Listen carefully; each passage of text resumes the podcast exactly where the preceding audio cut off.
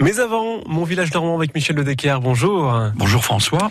Il y a 650 grattotaises et grattotés dans notre village normand aujourd'hui, un village du département de la Manche, planté à une petite lieue de Coutances et dans lequel se dresse un château qui revendique avoir hébergé la fée Andenne.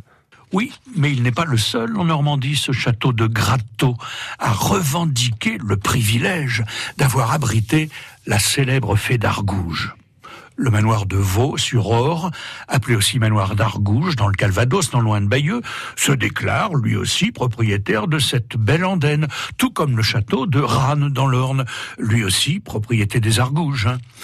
Ça étant, le château de Gratteau en Cotentin, construit initialement au XIIIe siècle, un château qui se présente sous la forme d'une enceinte quadrangulaire entourée de larges douves alimentées en eau par la fontaine de la fée, forcément.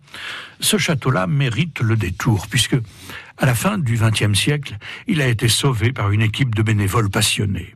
Alors à Graton, on se raconte cette histoire, celle d'un seigneur d'Argouges qui, perdu dans la forêt lors d'une chasse au loup, aurait rencontré une jeune fille extraordinairement belle.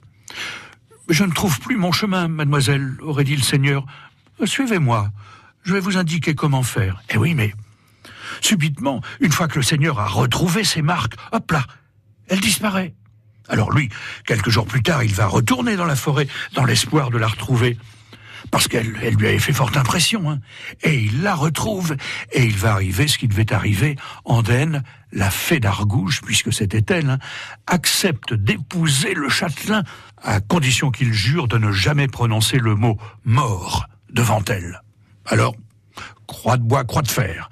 Et pendant dix ans, ils vont filer le parfait amour au château, jusqu'au jour où, alors qu'ils doivent assister à un tournoi, attendant en trépignant son épouse qui n'en finit pas de se coiffer et de se poudrer.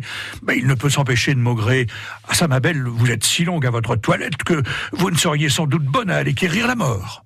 Aïe Le mot maudit à peine prononcé, la fée pousse un cri déchirant et, bascule par l'une des fenêtres pour disparaître dans les douves du château. Disparaître à jamais, oui.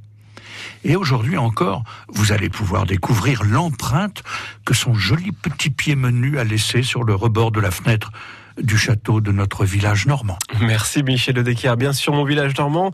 Euh, tous vos épisodes à retrouver en podcast sur francebleu.fr. 7h44, voire même un peu plus dans quelques secondes. Le rappel des titres.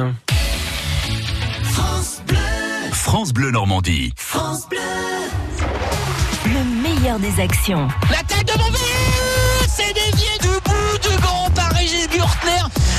failli toucher le poteau à la 88e minute de jeu. Le débrief du dernier match. Ah ben, bien évidemment, c'est plus facile de changer un homme, à savoir l'entraîneur, qu'un groupe de, 15 ou 20 joueurs. Vos places à gagner pour le prochain match. Vos questions et analyses. Parce que là, malheureusement, je pense qu'on on a un pied, deux orteils hein, dans Ligue 2.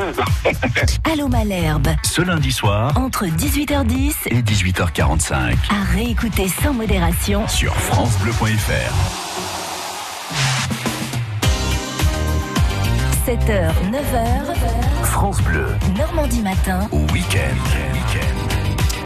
7h45, le rappel des titres avec vous, Marie-Jeanne de Lepole.